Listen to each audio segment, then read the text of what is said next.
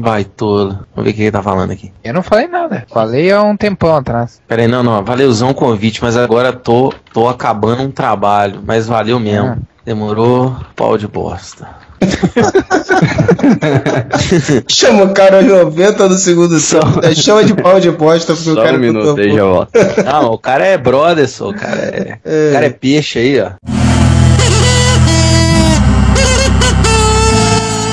Olá, meus amigas. Vocês estão ouvindo o podcast Waheva. Reiten Waheva.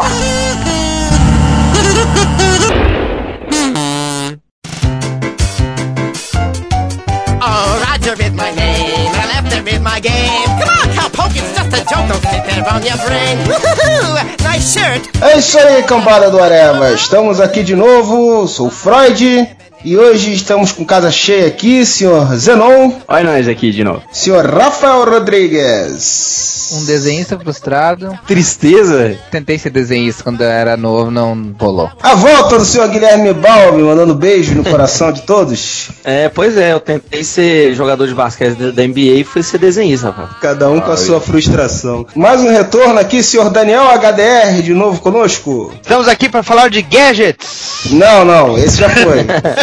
Esse já foi, Daniel. Sintoniza aí o canal certo. Vamos falar aqui sobre a vida dos desenhistas. Esses dois ilustres desenhistas aqui hoje. Outros que furaram. O problema não é nem um dos convidados falhar, porque tudo bem, o cara tem o compromisso dele e tal, ah, tem que acordar cedo, não sei o que. O problema é o próprio membro do blog falar que ia participar do É, podcast. não. Porque tem uns caras aí que falam que vão participar e não aparece. É bom nem falar o nome do Vini que disse isso, cara. É. que- que- O cara tá mexendo a cadeira lá, rapaz. Deixa o cara.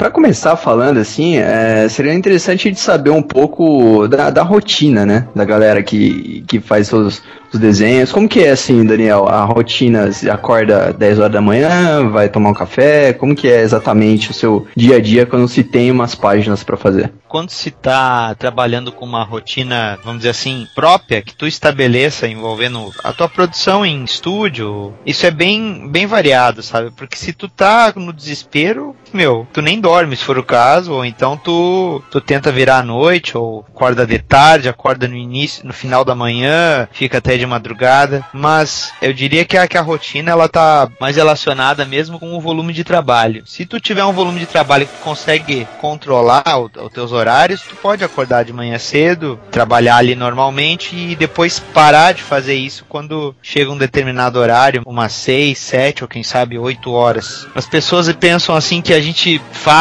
isso só pela curtição e a gente faz mesmo, mas justamente por ser uma curtição, a gente corre o risco de extrapolar os limites e trabalhar além da conta, né? a Uhum. ponto de comprometer a tua vida pessoal, é, a tua saúde mesmo, em alguns casos, né? Então tu precisa ter esse jogo de cintura de levar a coisa como um lazer, como uma diversão, mas entender que é um trabalho também, que tu tá encarando dessa forma e que, como um trabalho, uma hora tem que desligar, sabe? Cada trabalho você tem uma rotina, né? O problema também, se é um problema e tal, mas assim, cada, cada página que, que você faz, no nosso caso, que somos quadrinistas, você tem um nível de detalhamento em cada uma. Então você pode ter até um dia que você faça duas páginas e no outro dia você não consiga fazer nenhuma, sabe? Então você vai ter que planejar muito bem o seu tempo para que você tenha uma funcionalidade melhor, né? Tanto para dividir o que que, tipo, a hora de comer, a hora de ir no banheiro, ou ver alguma coisa, ou dar uma espareada, né? Porque tem uma hora que satura. Você enche o saco de ficar sentado ali naquele mesmo lugar oito horas, né? Desenhar também cansa, né? É bacana demais, mas cansa também, né? E o pior é que o cansaço, além de físico, é mental. Tem que criar um planejamento bacana e tentar seguir ao máximo, porque o trabalho em casa, em si, ele é complicado, porque você sempre tem uma distração, sua cama tá ali do lado. Isso é uma coisa que eu ia falar mesmo, cara. Porque eu trabalho não tem nada a ver com nada disso, né? Graças a Deus, porque os olhos de todo mundo são poupados de tentar desenhar alguma coisa.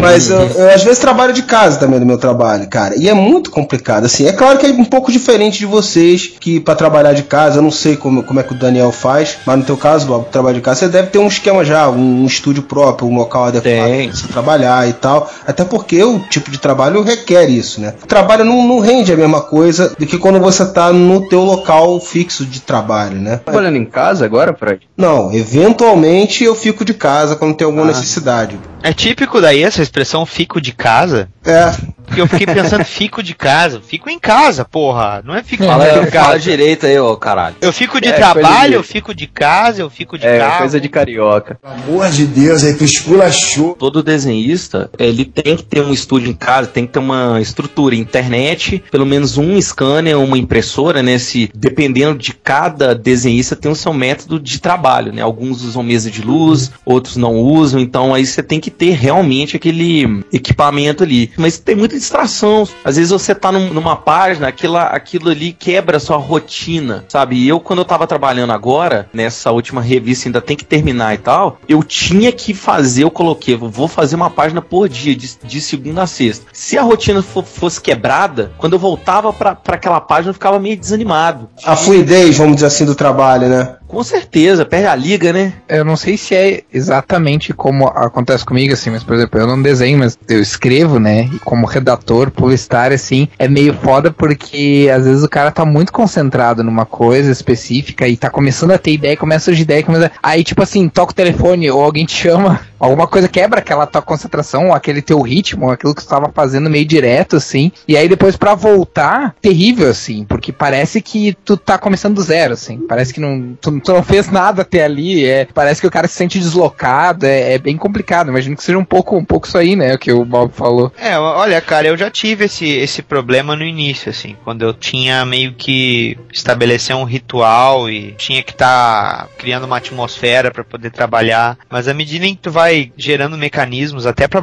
driblar, bloque... Uh, eu ia Driblar? fazer. É, não, eu falei errado.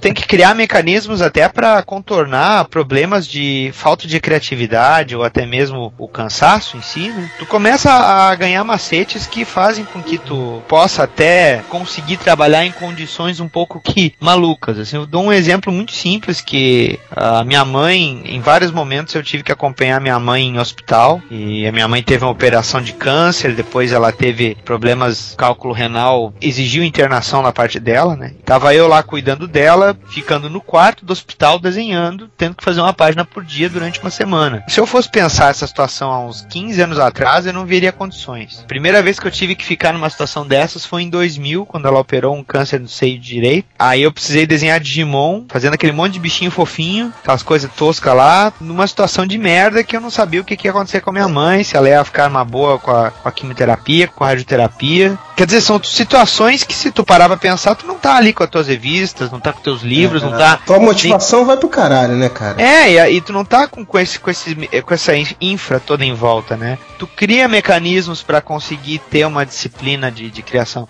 Aí vem aquele senso profissional mesmo, cara. Você consegue ser um, um profissional a ponto de fazer teu dever ali naquela situação, né? Também vem muito da, da situação. Se eu tivesse um editor que dizia assim, ah, eu tô pouco me fudendo, sabe? Se, se tu tá no hospital ou não, termina essa bosta logo, eu ia dizer, não, eu não vou terminar, eu vou enfiar isso no teu rabo. Mas eu, não, não aconteceu comigo. Então isso até, de certa maneira, me deixou mais tranquilo pra trabalhar, ou se eu tivesse algum problema de prazo, tentar negociar, sabe? Ajuda a manter tua mente também, você saber que a vida tá continuando e que aquilo dali vai ser uma coisa passageira também, não é não? É tão, tanto foi passageiro que minha mãe está bem agora, né, cara? Eu só dei esse exemplo porque são condições, assim, Adversas mesmo. adversas, né? Que tu imagina uma outra pessoa pa- passando por isso, talvez a reação seja diferente, né? A gente gravou um podcast com a Adriana Mello, Ah. aí ela falou do, do ritmo de trabalho dela tal, que enquanto ela tá trabalhando, enquanto ela tá desenhando, fica lá, tudo ligado, né? Às vezes a filha dela jogando videogame, ouvindo música, não sei o que. Funciona assim com vocês também, ou é mais. precisa de mais silêncio? Ou, ou às vezes você acaba tirando referência de alguma coisa que tá passando na TV? Como que é? Pra mim, Então, TV é um veneno, cara. Eu deixo ligada sempre. Ah, tá louco. Não, não consigo, eu não consigo. Cada artista tem um tipo de processo criativo, né? Eu vejo muito filme. Eu coloco o filme na TV e deixo passando o filme. Às vezes um som tocando, alguma coisa e vou, vou desenhar. Tem gente que não, que não aguenta, né? Tem gente que Claro. trabalha o dia inteiro com, com fone de ouvido ouvindo uma música e tem gente que não. O cara precisa se concentrar naquilo dali. Não é isso que vai ser determinante da, da qualidade do trabalho, né? É o método de cada um mesmo. Por isso que o Bob às vezes tá desenhando uma capa, daí daqui a pouco quando ele vê, ele desenhou o lobo falando, fique com o troco, seu animal. Verdade, verdade. A minha condição de trabalho é não ter distração visual em demasia. Eu, se é pra eu, pra eu me concentrar visualmente, eu preciso me concentrar com a página. Então, eu escuto muito podcast, eu escuto muito rádio de notícias, também escuto também muita música, né, cara? Eu, eu ponho pra tocar no MP3 ali. Tudo que possa ser consumido apenas com, com a audição, porque a parte do visual mesmo procuro trabalhar dessa maneira. E pra decupar o roteiro, eu desligo tudo. Eu fico, mesmo eu, eu mesmo morando lá numa metalúrgica, filha da puta, filha da Tá dado o recado aí pra galera que trabalha lá. enfiar uma bigorna no cu do dono. Quando eu tô decupando um, um roteiro, eu desligo tudo, porque eu tô tentando imaginar histórias. Desculpa a minha ignorância. Quando você está o quê, o roteiro? Decupar. É. Eu estou desenvolvendo visualmente ele, eu estou Ah, tentando sim. entender ele, eu estou destrinchando, esquartejando. Você está aí, Fred? É isso que iria por diante de Foi legal o Daniel falar disso. Vamos falar um pouco assim do, do processo, vamos dizer assim, de feitura do início ao fim, né? Primeiro lugar, antes do trabalho até, né? De entrada no mercado, vamos dizer assim, de conseguir os trampos, né? Acho que a primeira coisa que o pessoal faz é correr atrás de um agente e ter um portfólio, né? Geralmente o pessoal, hoje pela facilidade que a internet tem, pode jogar isso, isso no Google e, e- e aqui no Brasil a gente tem vários, né? A gente não vai citar nome e tal, mas tem vários. Você joga em agenciamento para quadrinho americano. Então você tem que ter um portfólio que além de você julgar que seja bom, outras pessoas, claro, que você vai em convenções, vai, sei lá, em reuniões, vai mostrar o seu portfólio pro pessoal. Quando o nível estiver bom, você apresenta isso para um agente e esse agente vai te representar tanto no mercado americano quanto no europeu. Agora lá o asiático, o japonês já é mais complicado. Eu não sei como funciona, mas tanto o europeu quanto o- o- o americano é mais ou menos assim. Então esse agente vai te representar lá fora, né? Ele, ele tem que saber falar inglês e ele tem os contatos com os editores, né? Com os, os escritores para te colocar dentro de uma editora, pequena, média ou grande. O cara vai fazer um portfólio. O que é mais importante, assim? Conseguir demonstrar legal uma narrativa de um, um sequencial? É, é mais a parte de ilustração? O que, que o pessoal bate mais o olho quando tá pegando um portfólio, vocês acham? Você quer ser o quê? Você quer ser um quadrinista? Então ele- você vai ter que fazer páginas. Então ne- nessas páginas, além da narrativa visual ser de qualidade, ele vai, ele vai olhar o seu, o seu acabamento, seu enquadramento, sua composição, sua continuidade. Então um desenhista de quadrinho, além dele ser, vamos dizer, o diretor, então ele tem que cuidar da iluminação, tem, tem que ser bacana, a narrativa, pri- principalmente que a gente conta uma história, né, através do desenho. É que não é Hum, só botar um quadrinho atrás do, do lado do outro. Não é só fazer splash page, né? Pra quadrinista, você tem que ter uma boa narrativa visual, um bom acabamento, uma boa anatomia para, né, para o, o agente ele vender o seu trabalho lá. Então, se você tem um traço mais estilizado, o seu agente ele vai saber onde te colocar. Se você é um capista, então faça capas. Tanto desde, sei lá, aquarela ou nanquim, mostre diversidade de técnica, de material, essas coisas. Se é um artista para card, então mostra o que aquilo que você faz melhor ali, né? Cada tipo de setor tem um nicho dele lá pra ser encaixado. Ali no, no FIC eu basicamente eu fiquei ali com o pessoal que Guilherme, o Daniel, o HDR, o Rodney lá no estúdio A4 e tal, e via bastante gente chegando com portfólio, né, pedindo dica e tal. E sempre perguntava assim, mas o que, que você quer fazer? Não, eu quero desenhar quadrinho. E se eu ia olhar o desenho do cara, era Mulher Maravilha fazendo pose, era É. o, o Superman voando. Mas, porra, quadrinista, você precisa de uma dinâmica, né, cara? Você precisa de uma cena de impacto, de, de luta, assim, né, pra mostrar como que você consegue se sair nisso, proporção, essas coisas. Eu falo assim porque já eu trabalhei um pouco com arte e tal, apesar de não ter ido pra frente, igual o Rafael. Mas aí faltava um pouco disso também lá, né? Pelo que eu vi lá, né? Todo artista no começo, ele tem um certo receio meio de desenhar página. Ele acha que, que desenhando página ele não tá evoluindo. A Pinap, que geralmente o pessoal começa assim, ele vê o resultado mais rápido, entre aspas, né? Ele, ele tem a impressão de que o resultado do desenho dele parece, ó, essa Pinap eu fiz X, essa aqui tá 2X já. E não é muito bem assim. Então, para quadrinista é página. Todo mundo começa com a ilustração, né? O cara não, não começa com o conhecimento de desenvolver a narrativa. Isso é uma coisa que não sei se, se só instintivamente, né? Mas se desenvolve e se aprende. Mas eu é. acho que o quadrinho, ele, ele é um simuladores, vamos dizer assim, de improviso bem mais controlados do que o sujeito montar um portfólio assim, à torta direita, sabe? Não, não direcionar ele. Porque o quadrinho, ele te exige migrar, às vezes, de um tipo físico ou de uma ambientação muito mais rápido do que uma série de ilustrações que te, que te remetem à fantasia medieval ou à ficção científica ou tudo mais. Porque isso aí, lembrando a observação que, que o Zé falou agora há pouco, é realmente, cara, quando tu recebe às vezes muito portfólio de desenhista novato para avaliar, eles estão naquela fissura de desenhar cara bombado, mulher gostosa e geralmente fazem todo mundo bonito. Eles não desenham pessoas normais, não desenham essas pessoas em um ambiente, sabe? E a história em quadrinho ela te obriga a isso, porque se você não fizer isso, logo vão perceber que você tem uma narrativa ruim, que tu não mostra o pé das pessoas, não, né? pra todos os efeitos, saber desenhar um super-herói, saber desenhar cena de luta é o básico. É, isso aí é. é uma máxima também que muito editor fala assim: olha, eu quero ver como você desenha pessoas normais, porque super-herói, todo mundo que vem aqui mostrar trabalho apresenta isso. Porque senão todo mundo na rua, no, no meio de uma cena, vai ser igual, né, cara? Vai, todo, vai ser um mundo só de super-heróis, né? É, e, e, sabe, eu, complementando isso aí, eu preciso falar uma coisa, gente. Atenção, você, ouvinte do Areva, novato. A internet tá aí, próprio Bob salientou isso aí também, mas porra, não põe tag no Facebook pro editor ver o teu portfólio. Editor não gosta disso, animal. Não põe isso. Desenhista também não enche o saco do desenhista. Adicionou ele, nunca falou com o filho da puta na vida. aí você chega assim, oi, adoro esse trabalho, olha meu portfólio. Aí é que eu não vou olhar mesmo, porra! Mesma coisa que tu tá em casa e esperar que o empregador vá lá bater na tua porta e oferecer o um emprego, né, cara? Não, o, que, o que, o Daniel disse isso é mais ou menos assim: você tá num restaurante, porque hoje é internet, né? Você tá num restaurante comendo, chega um cara e fala assim: Cara, olha meu portfólio. Isso. Você tá mesmo. comendo, cara. É a mesma Isso. coisa. Quer me fuder, me beija, né, cara? é, eu tô trabalhando em casa. Quando o cara larga o PC, velho, vai tomar um banho, ele vai ver a mulher dele, vai, sei lá, joga videogame, sai para beber. O cara não.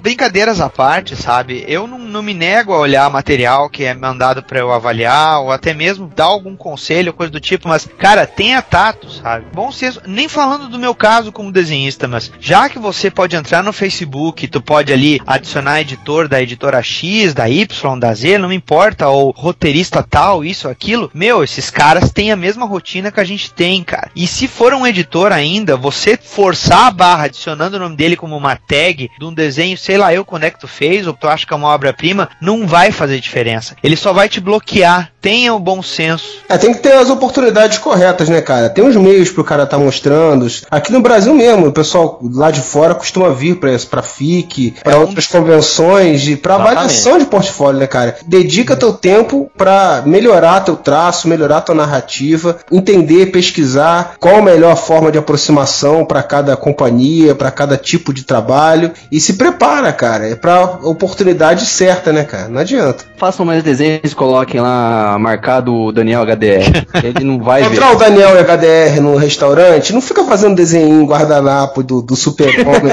ah, cara, vocês eu... estão falando agora como se eu fosse um filho da puta, né? não, eu tenho muitos roteiristas Marvel, DC e, e desenhistas adicionados no meu Facebook. Cara, eu fico muito puto, cara, porque às vezes eu vejo uma imagem da pessoa assim e com. Tipo, direto, assim, eu olho, por exemplo, uma postagem que parece do perfil da pessoa e uma imagem no desenho, tipo George Pérez, por exemplo, né? Aí eu penso, ah, uma página do George Pérez, vou lá dar uma olhada. Aí é um filho da puta que tagueou o George Pérez mais 500 mil desenhistas no desenho dele. Sabe? Porra, velho, eu penso, ah, não quero saber do desenho do cara, sabe? Não é só a questão do bom senso com o desenhista, mas também, pô, cara, quando tu marca uma pessoa dos amigos daquela pessoa vão ver e, tipo, sinceramente eles querem ver, né, cara? Tipo, eu não sou editor, não sou nada, não faz diferença eu ver. Só vai me encher o saco, sabe? Não, e isso pode ser estranho pra caramba, né? Você tá lá no restaurante com a tua esposa e vê um nerd sebento com um portfólio debaixo do braço. Porra, como esse cara, como esse cara descobriu que eu tava aqui, velho? Tem stalkers. Foursquare, aquele. Pô, o cara já virou psicopata já, o cara tá te seguindo. né? Gente do Brasil inteiro, cara, indo, vindo lá no evento só pra mostrar portfólio e tal. O cara acha que vai conseguir alguma coisa marcando o nome de fulano de tal no Facebook, tipo, é bem mais cômodo pra ele, né? Pois é. Aí você já conseguiu o seu agente, né? Você já tem o seu portfólio. Mas aí beleza, você conseguiu um teste numa editora. Eu não sei como o pessoal chama, né? Mas tem, tem um- uns testes que eles mandam um roteiro curto pra você. pra eles poderem avaliar seu trabalho. Não tem. Como é que chama isso? Sample, teste. Geralmente varia de, de editora. Por exemplo, na Dark Horse, quando eu trabalhei lá, eles me pediram uma pin-up. Na IDW já me pediram três páginas. Mas você vai, faz e reza. Mas geralmente quando tá entrando, porque a gente tá falando aqui da base, né? Quando tá entrando, o mercado não conhece você. O mercado ele tá ali pra te testar. Então você começa geralmente com editora pequena, eh, ganhando pouco e tal, numa editora pequena pra ser testado. O agente também ele não te conhece. Se você pegar um agente, ele ganha em cima do seu trabalho. Tem uma porcentagem, né? Mas geralmente você começa de baixo, o agente vai te testar, ele não vai te passar muitas páginas. Eu lembro que quando eu comecei a desenhar para uma editora pequena, eu fazia uma página, nem uma página por dia, né? Porque eu ainda tava pegando aqueles caminhos, o É a macete, síndrome do cabaço, a síndrome do cabaço. É, Você fica muito nervoso, né? A primeira, né? suando na página, tremedeira do caralho, hi- hiperventilando, foda. Aí depois, quando é, é, você já começa no automático. Então o layout pra página, quando você vai layoutar a página, tava falando de processo. Então você vai receber um roteiro, você vai destrinchar aquele roteiro em uma narrativa visual gráfica. Porque decupar é uma palavra muito difícil de É. entender.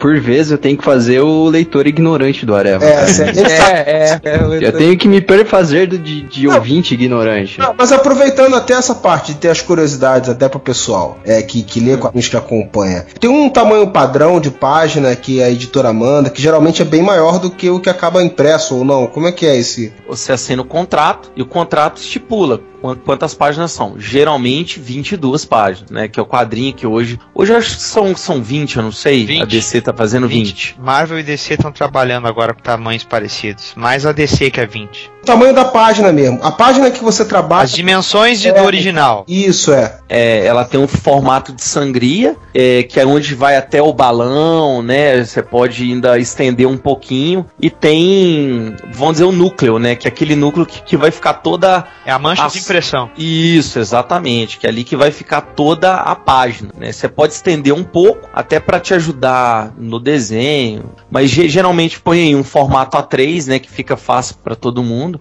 é um formato A3 e o fo- formato impresso, ele é um pouco menor que o A4. Eu não sei o tamanho disso. A gente chama vulgarmente de meio tabloide, porque as revistas na década de 30 elas eram publicadas no tamanho do jornal, né, que era do tabloide, é aquela revista aberta, é, É. a folha do jornal dobrada. E aí quando eles fizeram as revistas em quadrinhos, eles pegaram esse meio tabloide, dobraram e grampearam. Falei merda então. Mas aí você trabalha com 22 páginas, você ganha um roteiro traduzido ou não, dependendo se você for agenciado ou não. Tem agente que não traduz e manda pra você. Então você vai destrinchar aquele roteiro em uma narrativa gráfica de 22 ou 20 páginas. Você vai fazer, construir esse roteiro de uma maneira que lhe convém, de acordo com as suas referências de narrativa gráfica, e assim você manda para o editor aprovar. Então esse layout de 22 páginas, você vai fazer do tamanho, um tamanho imbecil de uma, um C de mão aberta, sabe, um thumbnail. Um pequenininho, que seja o suficiente pro editor entender e pra você também, né? Porque eu já vi muito desenhista fazendo thumbnail e falei, cara, eu não lembro o que, que eu fiz aqui, vou ter que ler o, ro- o roteiro de novo. O cara não entende o próprio Ah. desenho dele. Mas, né? ô, ô, ô, Balbi, é, isso varia muito, cara. Tem, tem gente que prefere até esboçar no tamanho maior ou Claro. menor, né? É, folha 4 e aumentar na. Na aumentar mesa- isso. Isso, na e depois mesa de passar na mesa de luz. é. É, tem gente que faz assim, eu faço três páginas de layout por dia, mas eu faço 22. pessoas. Então isso depende de cada artista para a construção do trabalho. Assim como o Daniel ele não gosta de escutar, ver uma TV, mas eu gosto. Então isso é, É. cada artista tem um processo. Não que o outro tá errado ou não, mas tem que mandar o layout. Então a gente espera a aprovação do editor. Essa aprovação ela não deve estender de mais um ou dois dias. Mas peraí, peraí, Porque- peraí. Você manda o layout pra ele aprovar o teu layout, é isso? Isso. O cara que não entendeu nem o que ele desenhou antes. Pô, como é que o editor vai entender o que o cara fez ali? Se nem o Não, cara mas, mas é que existe um outro aspecto aí, cara. Ele tem. Antes disso, os roteiros já foram aprovados. Então ele tem consciência do que está acontecendo na história. E como o desenhista ele vai ter o bom senso de pelo menos fazer o rascunho dos personagens com uma massa visual assim que lembre o físico de tal personagem, ou ele pode botar elementos ali que tu identifique que aquele é o personagem X, Y, ou então eles estão num determinado ambiente. O que o editor tá olhando mesmo é o modo como você está compondo a página.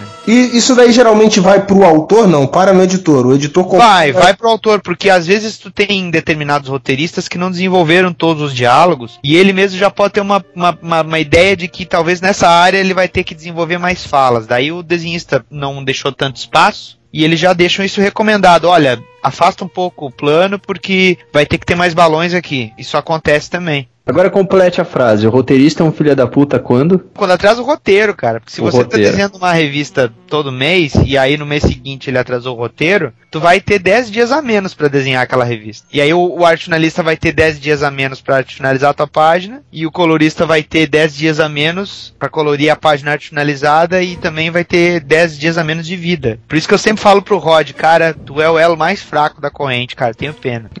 Achei que vocês iam falar que é quando o cara bota 500 personagens por página. né? Não, cara, mas não. O negócio bacana de você trabalhar com outras pessoas é porque sempre é desafiador, cara. Tu pode receber um roteiro ruim que tu tem que tirar água de pedra. Ou tu pode receber um roteiro que tem coisas que tu nunca desenhou na vida. E aí tu pensa, cara, vou fazer o melhor de mim aqui, sabe? Funciona como desafio mesmo. É, é o. se- e, e se tu entrar numa zona de conforto de sempre fazer o que tu sabe, cara, tu estagna. Eu, pelo- Limita. É, tu, tu fica limitado. Aproveitando que a gente tá falando então dessa, dessa questão, e quando os caras mandam um roteiro que é uma merda, se vocês olharem o roteiro assim, lixo isso aqui, cara, tipo. Saber que tu tá botando o teu trabalho numa história de merda. Ó, ou, já, ou vocês e- pensam assim, bah, eu tenho que salvar essa história.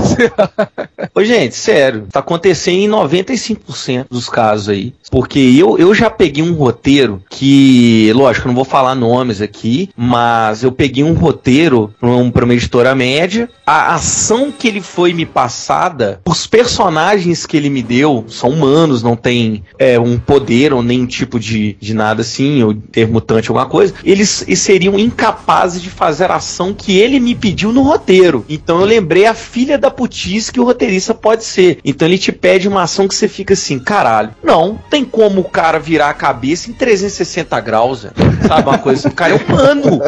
A menos Então- que seja exorcista, né? É, sei lá, cara.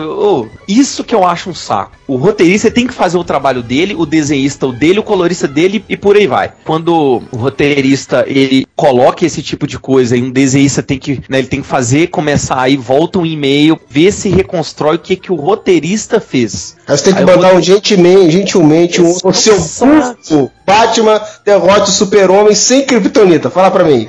É, mandam coisas que é mais ou menos assim. O que que acontece muito é giro de cena. Então, quando você tem uma narrativa e que o personagem é, tá conversando, né, numa sala, são dois. Aí alguém bate na porta. Se eu girar a cena, mas sendo que a sala, eu não posso girar aquela cena 360 graus. O leitor ele vai ficar confuso. Eu tenho que ir girando aos poucos. Aí o cara quer que gira tudo. Aí atrapalha o cara da inconsistência de narrativa. Aí você tem que mandar um e-mail pro, é, pro cara, tá velho? Isso vai atrapalhar a narrativa aqui, o texto é esse. Aí manda pro roteirista, o roteirista fica meio sniff, sniff lá, sabe? Não, faz aí, faz o que achar melhor. Eu falei, porra, cara, o seu roteirista, velho. Velho. Eu sou desenhista. Escreve esta merda, velho. Já me aconteceu isso, principalmente com o Claremont no X-Men Forever. Ah, Adoro É. quando as pessoas falam nomes. Agora, sim.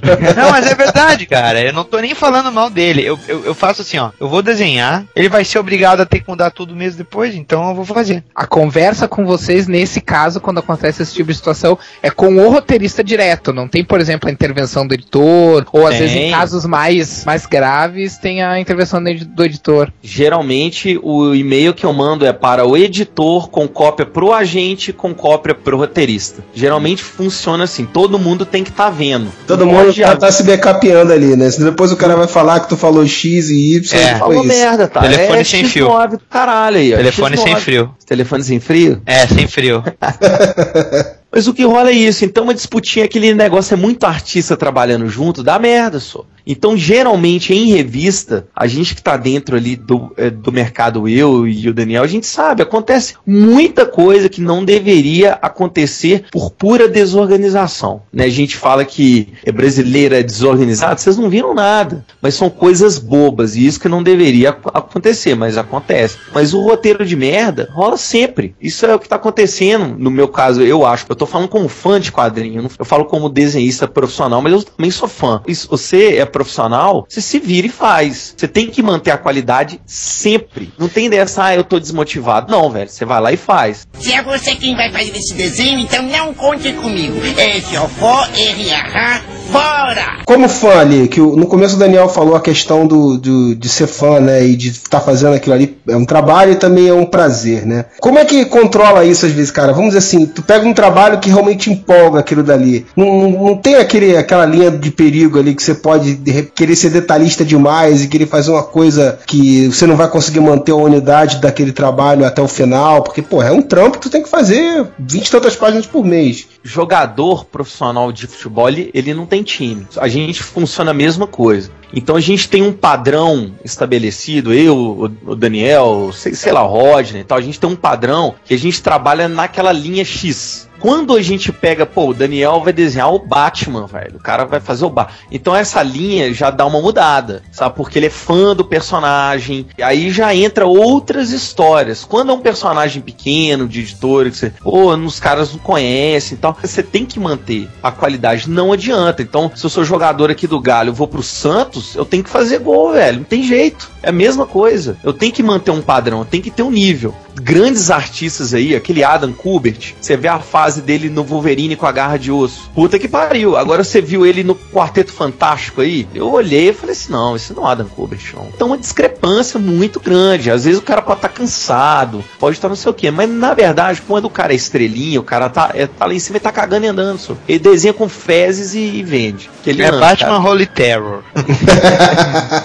Cara, se eu desenhasse uma revista de zumbi, Walking Dead, do Romero, Night of the Living Dead, Ah, eu, tá. porra, eu mandaria muito melhor do que, sei lá, não posso falar nome de personagem. Se tu for ficar nessa de, ah não, eu não vou desenhar essa parada, a história é muito ruim, não vou associar o meu nome a isso, o trabalho que mesmo que você tá fazendo pode ser a coisa que você mais curtiu fazer. Daqui a uns dois, três anos, né? É, o encadernado daquilo ali vai estar custando R$ 9,99. Significa que quatro meses da tua quatro meses da tua vida estão ali resumidos na prateleira R$ 9,99 e pra ti valia muito mais. Então tu não faz quadrinhos. Assim como você não vai trabalhar com arte conceitual de jogo, sendo que tu vai fazer um design do personagem que daqui a duas edições do jogo vai entrar em desuso. Ou então tu fazer um storyboard para uma campanha publicitária, sendo que aquela campanha publicitária tem um minuto e nem é o que você desenhou, é o que foi filmado baseado no que você desenhou. Então, você não faz nada disso. Trabalho com publicidade. Cara, não tem como não se sentir desanimado em algumas ocasiões. Eu sei que no, no fim das contas o cara tem que trabalhar igual. Cara não. Meu cliente me bota com ovo de Páscoa na cabeça pra ficar. Se, o- se o cliente do Z dá uma nota de 100 quando for embora, né? E você esperava 150, né?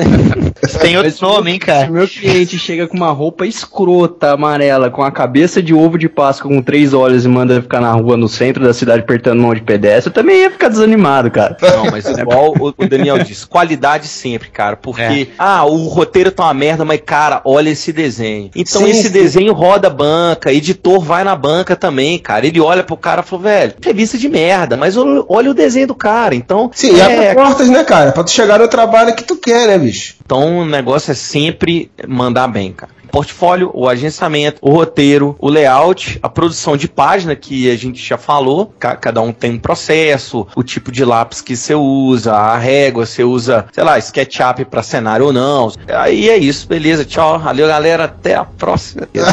o Bob sempre quer terminar já.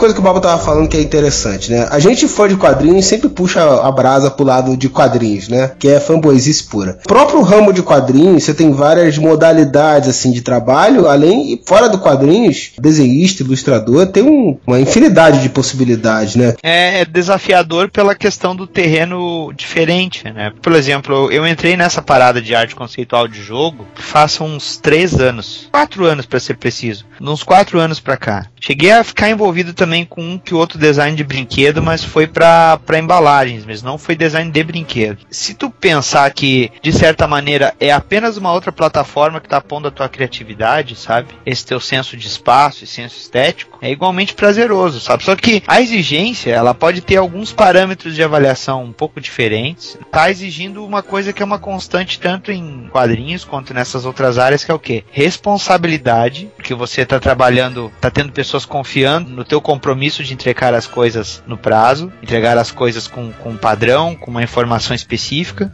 E além da responsabilidade, eu acho que também tem muito dessa flexibilidade, porque se o sujeito ele tem uma certa expertise, assim, de fazer determinado tipo de, de figura ou de, criação, ele pode até estar fazendo um período bom, que tá pegando um trabalho atrás do outro. Mas vai chegar uma hora que ou ele não vai ter nada para fazer, ou ele vai estar se reinventando ou se adaptando para uma outra demanda para daí pegar mais trabalho. Então o cara também precisa ser versátil nesse sentido. Nesse lance de layout de games, então, em qual, em qual você, você tá envolvido, O assim? Marvel Ultimate Alliance 2, que Uhum. teve concept art de personagens meus. A gente chegou a fazer algum material envolvendo o primeiro Assassin's Creed, mas daí era quando a Ubisoft estava aqui em Porto Alegre também. Você não tá envolvido nessa filha da puta Não, não, não, dessa... não, não, não. Não. Avenger do Facebook, não, né, cara? Não, não, não, não, não tô não. Filha da puta que acaba com a minha vida, né?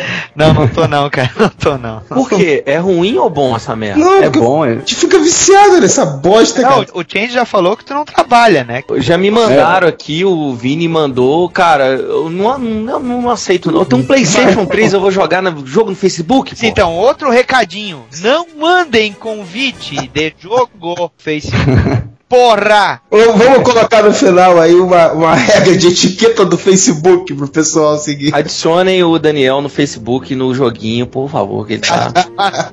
ele fala isso, mas é o contrário. Quanto mais aliados, melhor. Então todo mundo adicionando o Daniel agora.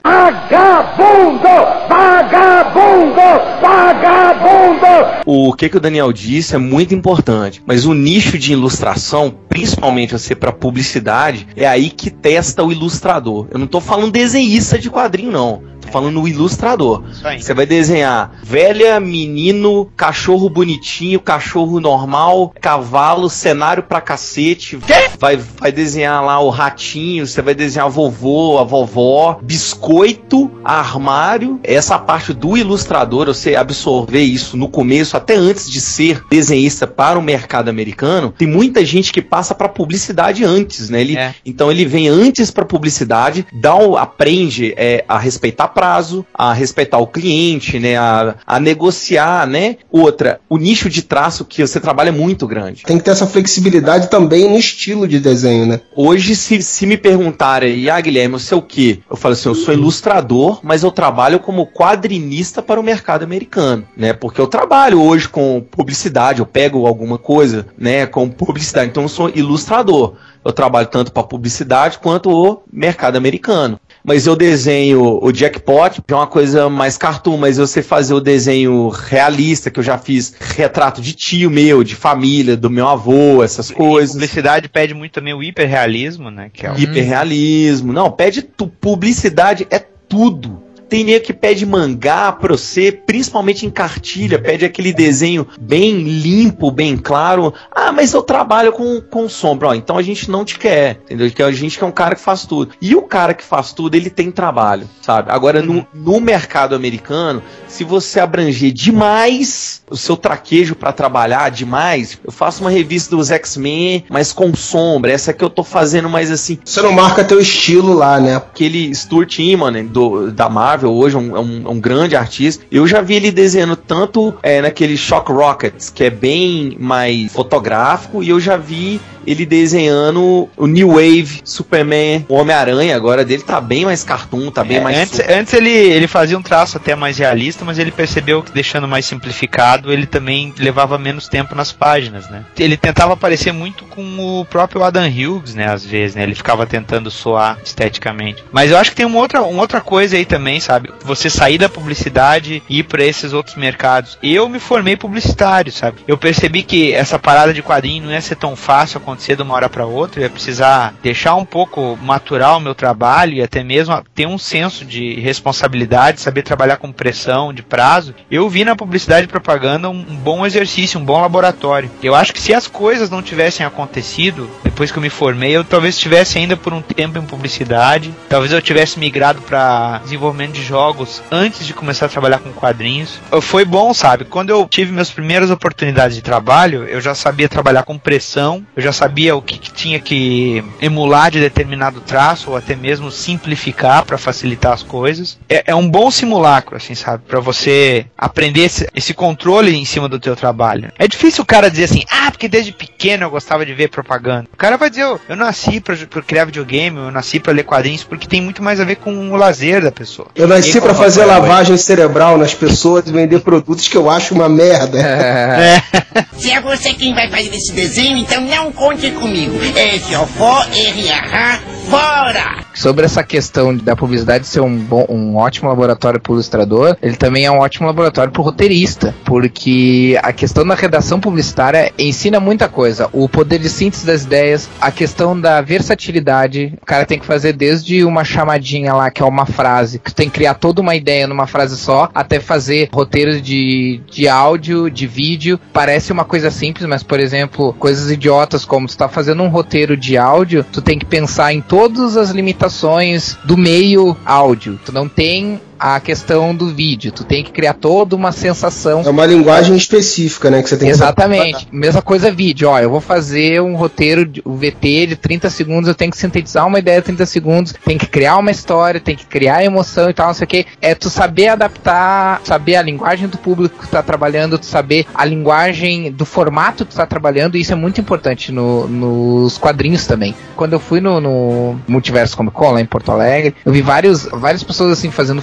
e tal, conversando com o pessoal, assim, porque a gente tava fazendo, eu tava fazendo as histórias que eu faço, né, toda semana numa revista aqui da, da cidade, na, na época a revista era um jornal, e era só uma página, e eles perguntavam, ah, como é que vocês conseguem fazer em uma página e tal, não sei o que. Cara não, não, não acorda um dia e escreve, ah, beleza, escrevi uma página inteira aí. Cara, é um trabalho que tu vai fazendo, fazendo, fazendo, fazendo, fazendo, fazendo, e, e refazendo até tu conseguir sintetizar tudo. Eu vi alguns comentando, tipo assim, ah, porque às vezes tem páginas que eu penso em fazer duas, três páginas, mas daí não cabe em duas, três páginas. Cara, se tu tá escrevendo uma história pra descer ou pra Marvel de 22 páginas, tu vai ter que fazer em 22 páginas. Você tem que saber adequar a sua ideia, né, cara? Você tem que saber trabalhar ou reduzir algumas ideias, se for o suficiente, se der pra reduzir, não perder o sentido, né? E vice-versa. Às vezes você pode ter que É. expandir um pouco, botar uma firulinha, o que vai a gente ver no quadrinho mensal, né? E a publicidade é perfeita pra isso, né? Tanto na, na- no desenho quanto no roteiro também. Ah, mas escrever é fácil, só desenhar pra você ver. Eu, eu, eu virei, eu, eu tentei virar roteirista porque é muito mais fácil do que desenhar. Pelo menos é muito mais rápido. Esse mercado, assim, falando ainda de quadrinhos, trabalho autoral. O Balbi, o Balbi tem o Jackpot, que ele tá. que tem as tiras, né? E tem o, o projetos aí pro futuro. Você já trabalhou também com trabalho autoral? Tem projetos aí, Daniel? Eu tenho o Retro City, que na verdade é uma criação do Maurício Dias, mas eu tenho coordenado muito essa parte de, do desenvolvimento das histórias junto com ele. A gente lançou o primeiro álbum agora pela HQ Maniacs, saiu em 2010, e agora nós temos também o, o volume 2 do Retro City sendo feito. E também tem uma outra história autoral que, que eu tô fazendo com um colega meu aqui do estúdio, o Rogério de Souza. Os dois são com temáticas de super-herói. Tem uma linha de quadrinho autoral também que é mais ligada a adaptar letras de música, outras paradas, mas é uma coisa muito para círculo alternativo que eu não eu não me vejo fazendo agora com a minha agenda e o tempo que eu tenho, sabe, para Uhum. pra desenvolver isso agora. E se eu for parar pra pensar em projeto autoral, ah, eu tenho um projeto de música eletrônica aí que eu faço trilha pra jogo, faço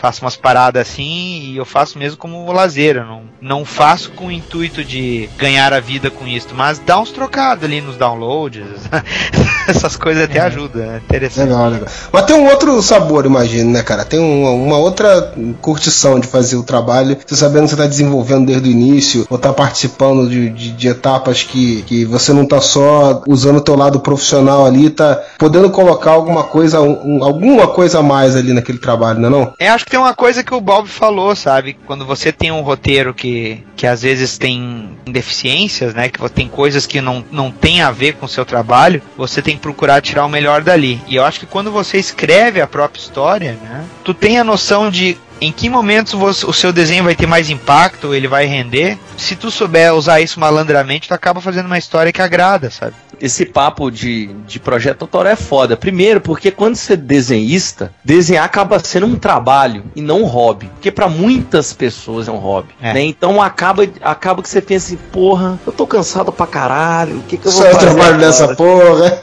Eu trabalho nessa porra, acabei de fazer uma página, caralho, 500 personagens na página, porra, tem que desenhar cachorro, eu não gosto de desenhar animal, mas eu fiz, o que, que eu vou fazer agora? Já sei, vou desenhar. Porra, né? é, mas o trabalho autoral ele serve até de escape mesmo, porque ali você, você tá desenhando o que você quer, né? E hoje com esse boom, essa explosão que teve, o, o FIC agora foi, foi uma prova disso, que o quadrinho autoral ele tá ganhando uma força só. Pessoal ainda não tá dando um valor muito agora não, mas ele tá ganhando uma força porque Marvel, DC, Dark, Dark Horse, essa- essas editoras, elas, tá, elas são boas, tá, tem muitas histórias boas ali, mas tá saturando aquela coisa. E o trabalho autoral, ele é muito específico, ele é muito individual, ele é aquela caixa, sabe? Então você vai ter o começo, meio e fim ali, vai ser aquela história fechadinha, não vai sair todo mês. Pô, o Wolverine tem, sei lá, 45 anos que sai aí a revista dele, né? Então acaba que virando aquele projeto autoral seja uma coisa mais interessante para se ler. Eu, eu acho a galera deve investir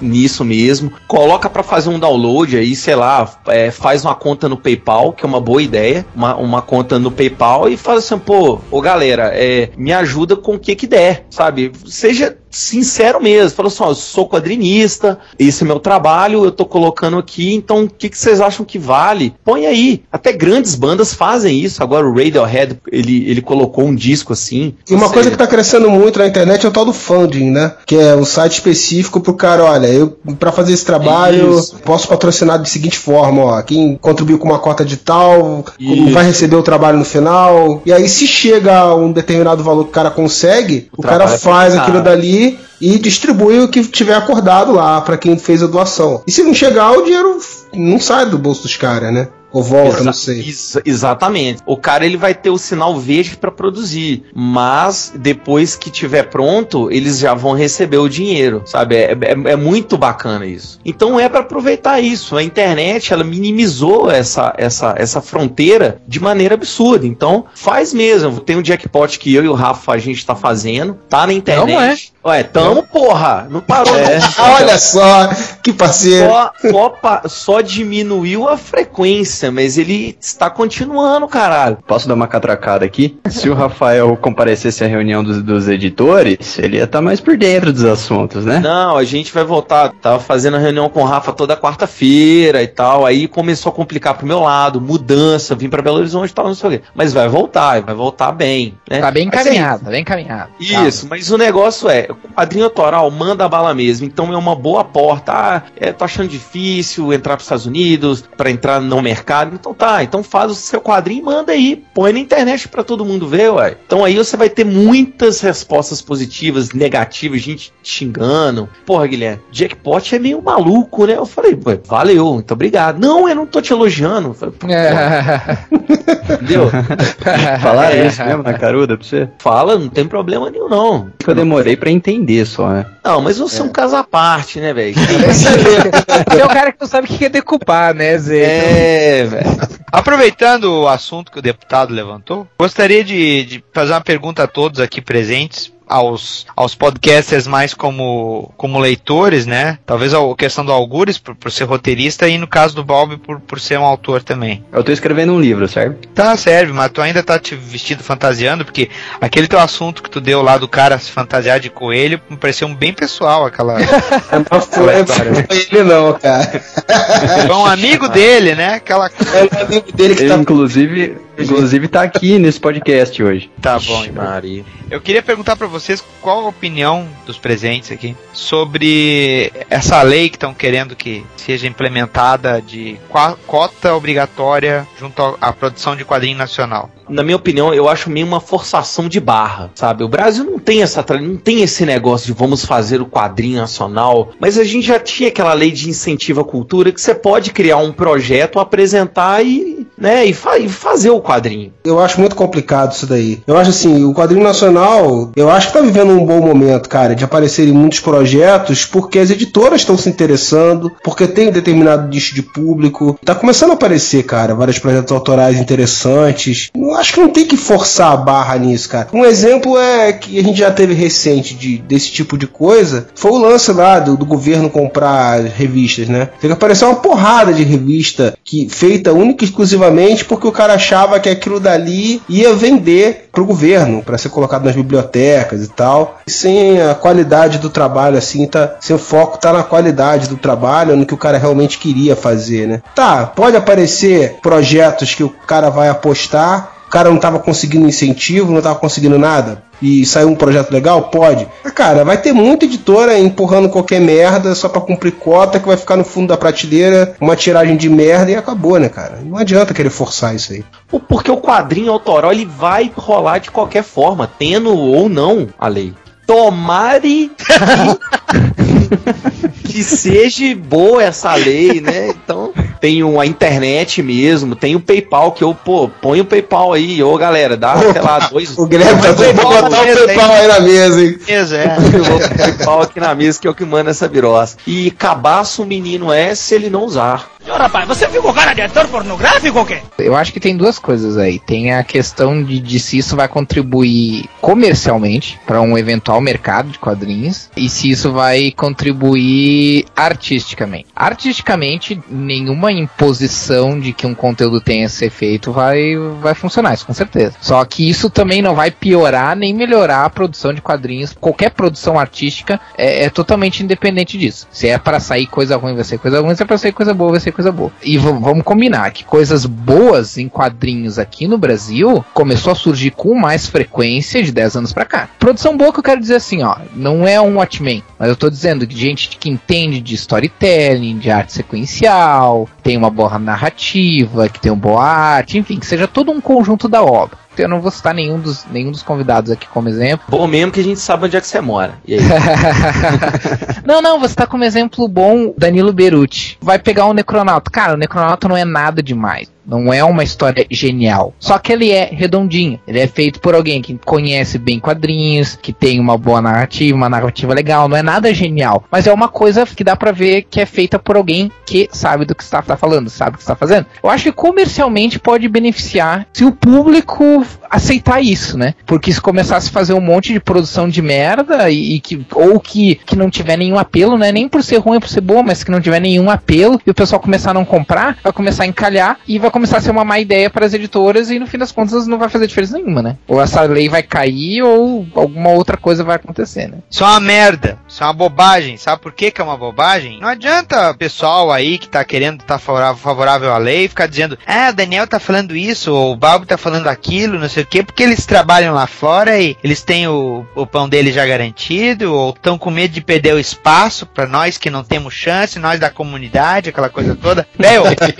isso é bobagem, cara. Quer saber porque é bobagem? Não adianta tu fazer um negócio desses que, como foi bem lembrado aqui pelo, pelos amigos, vai acabar sendo usado para botar qualquer porcaria na, nas bancas para cumprir cota, ou até mesmo vai forçar as editoras a ter material aí, ou como foi feito pela Abril na década de 60, vai pegar mão de obra brasileira, vai licenciar personagens de fora e vai produzir material aqui, que foi o caso da Disney. Não se cria mercado sem gerar leitor novo, e quadrinho não tá mais gerando leitor novo. Tirando Turma da Mônica, que já tem o seu, o seu nicho criado, tenha que criar uma porra de uma lei dessas para incentivar o estudo de quadrinhos e aplicação na porra da sala de aula. Porque o moleque que tá lá no colégio, ele vai virar o leitor quando for adolescente. Se ele tiver a noção de que quadrinho não é só um gibi acerebrado que ele tá comprando, ou não pode ser usado como ferramenta de ensino. Então parem com esta merda de achar que quadrinho tem que ser imposto obrigatoriamente e se preocupem a criar o leitor e não obriguem ele a ler um negócio, por exemplo, que ele nunca vai entender, porque só porque tá na banca cumprindo cota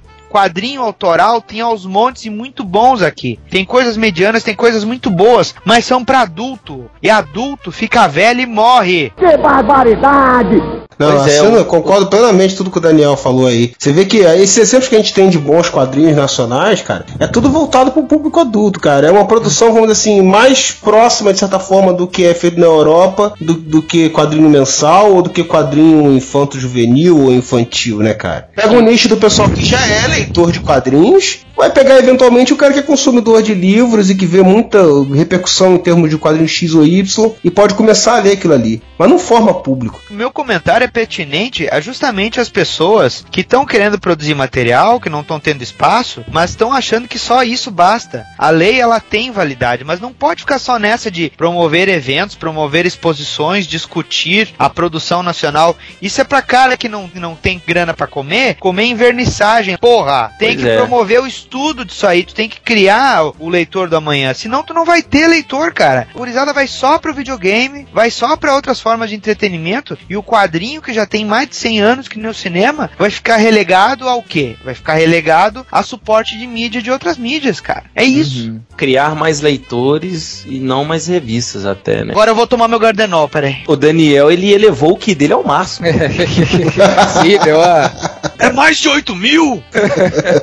Mas eu vou, eu vou dar um, dar um bom exemplo disso que o, que o Daniel falou, cara. Para quem dos leitores do Areva não sabem, eu também escrevo quadrinhos e eu, eu escrevo toda semana his- histórias em quadrinhos em uma revista local aqui. Que é de graça pra quem é elitista, né?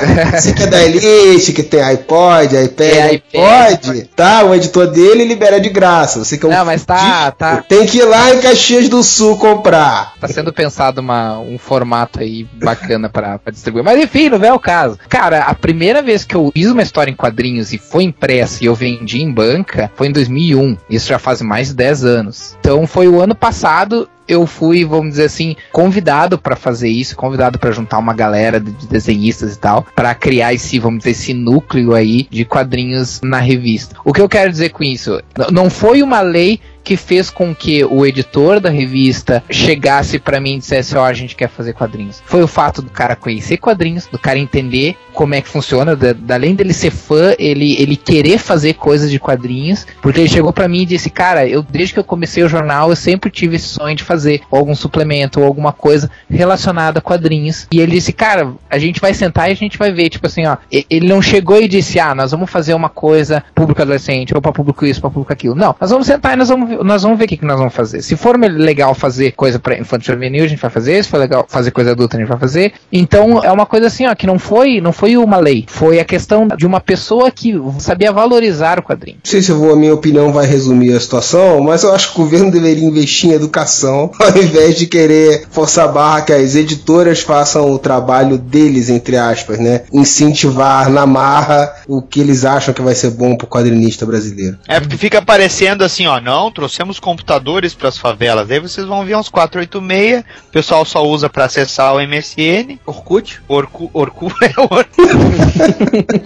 é isso, é. O ICQ, o Orkut. É, é medida paliativa, né, cara? Medida paliativa, é isso que eu quero dizer. Engraçado é que quando o papo fica sério, eu não tenho o que falar. É.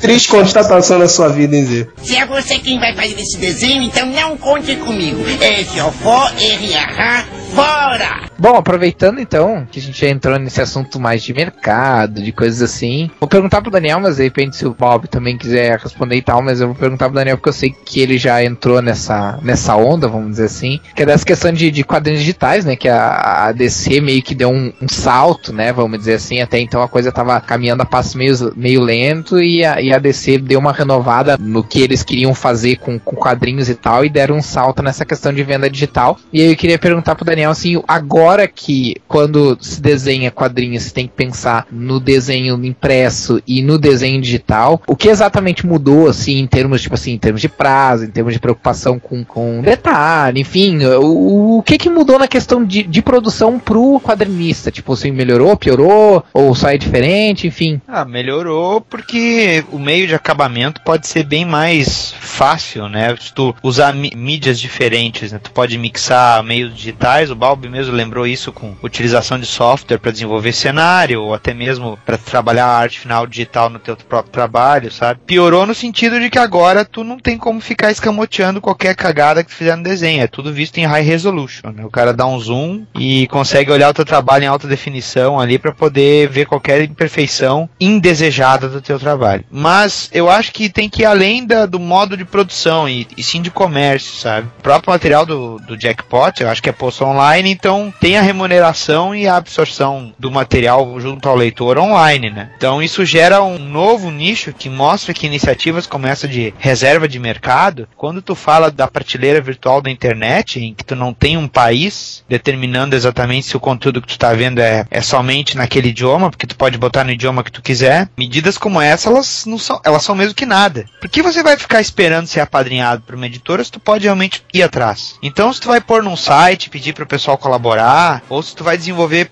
como um aplicativo para ser baixado a 99 centavos ou a 1 dólar e 99 o aplicativo ali pro teu mobile, seja no Android ou seja no iPhone, é um sinal de que você não depende mais só da, da física, que a ideia está muito além do físico, ela, ela, ela, ela extrapola esse, esse terreno. O meio digital ele te, te viabilizou tu espalhar essa ideia de uma maneira muito mais fácil. Talvez pela oferta tão grande seja difícil. É de se pensar que quando você está montando uma equipe para tentar fazer o seu gibi independente, por que, que tu não vai procurar um programador também? Esse programador te ajuda a desenvolver essa revista para essa mídia, sabe? Porque é o futuro, cara. Porra, pensa bem, não se vende mais gibi independente em banca como se vendia antigamente, cara. Hoje o pessoal tá migrando para as livrarias. Então esse leitor casual, você não pega mais na banca. Você vai pegar nessas outras plataformas. Pensar como se pensaria 20 anos atrás ainda, achando que vai ser um modelo de solução, é, é perda de tempo, na minha opinião o meio digital tem uma coisa que é, que é muito boa que o Daniel falou aí, cara. Você acha o trabalho que você quer, cara, que é o trabalho que você quer ler, cara. Então você tem o pessoal que tá trabalhando com isso tem que pensar, cara, a competição é muito maior, tem muito mais gente e isso tem que refletir na qualidade do teu trabalho e no teu público-alvo. Você saber direcionar pro teu público-alvo e chegar nele, cara. A distribuição sempre foi a merda, né, cara? Quantos quadrinhos nacionais eu já ouvi falar, eu falei, pô, legal, mas como é que faz para comprar? Porra, eu tenho que ligar pro autor, saber se ainda tem tiragem dessa porra, pedir pelo correio, vir lá do Quinto dos Infernos. E eu tô falando só de Brasil, cara. A gente pensar no mundo, o cara vai fazer aquilo ali achando que não vai ter, ah, tem medo de determinado, de ficar preso a um nicho. Cara, teu nicho hoje com a internet é o mundo, cara. Se você fizer uma história universal do tema que você gosta e fizer bem feito, aos poucos você pode conseguir divulgar isso daí e ter público em qualquer lugar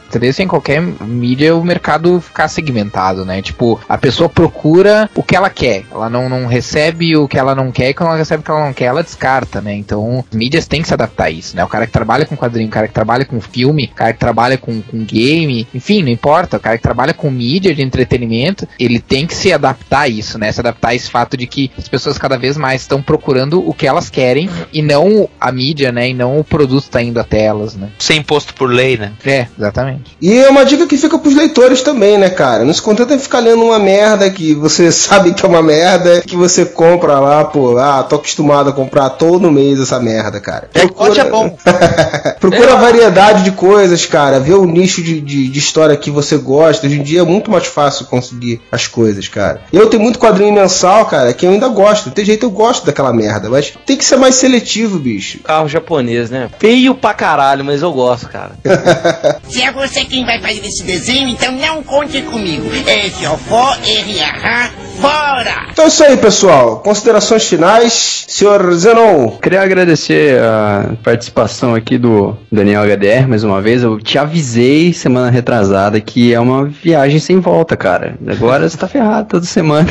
É isso até a gente vocês gravarem o ARG com a gente, daí vocês vão ver. E a volta triunfal do nosso querido Guilherme Balbi, seu primeiro podcast Whatever em 2012. Parabéns, meu querido. Obrigado. Se você for desenhar, não desenhe, vai ser jogador da NBA. Rafael. Ah, só queria agradecer os convidados aí, contribuíram muito com o papo. Os leitores do Areva, fiquem longe das drogas.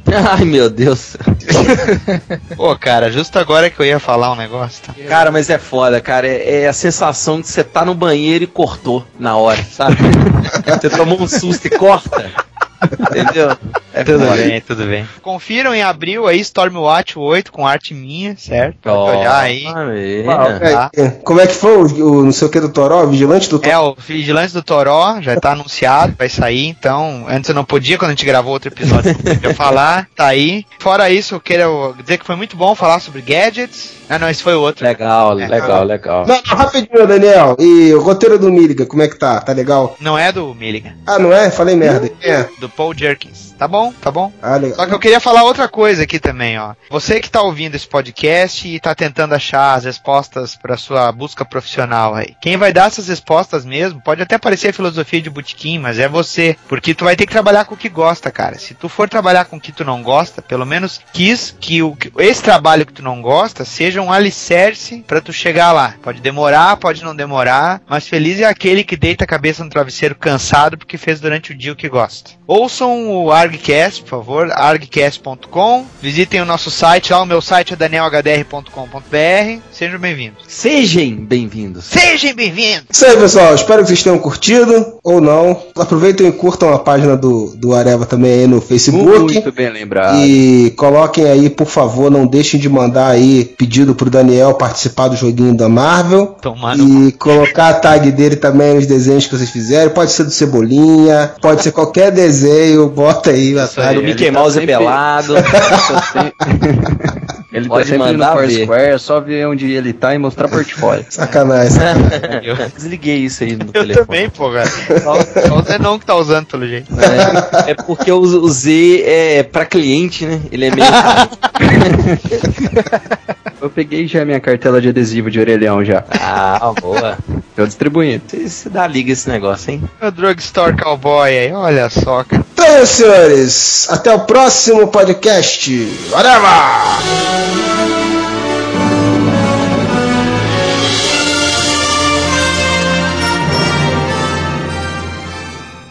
Oh, well, everybody's heard about the bird. Bird, bird, bird. Então é isso, eu aqui no meu velho e querido banco, vocês aí não. É o momento Areva, que é o Freud. Temos aí o senhor Marcelo Soares. Opa, estamos aí. E o senhor Tiago Moura. Opa, daí, rapaziada. Então, esse podcast foi um oferecimento do Dia Mundial dos Desenhistas. Esse que vocês ouviram agora, com o Daniel HDR, Guilherme Balbi, a gente gravou já tem um tempo, mas a gente optou por guardar esse podcast pro dia de hoje, sexta-feira 13, né? Pra sacanear com os desenhistas. Não, não. Em homenagem ao domingo agora, dia 15, que é o Dia Mundial dos Desenhistas. Então, parabéns a todos os desenhistas que às vezes fodem com a gente, né, Liefeld? Mas a todos os bons desenhistas, que seria dos quadrinhos sem eles, né? Seria um livro, óbvio. Bom, é. é, é. Mas esse, esse negócio de dia do desenhista vale só pra desenhista de quadrinhos? Não, dia dos desenhistas como um todo. Desenhista gráfico também conta? Sim, Então, parabéns pra mim. Parabéns, Parabéns pra mim. Parabéns para você. Desenhistas como um todo. Todos, todos, todos, menos o Liefeld. Então vamos aos comentários, pessoal. Comentários do podcast dos Supremos.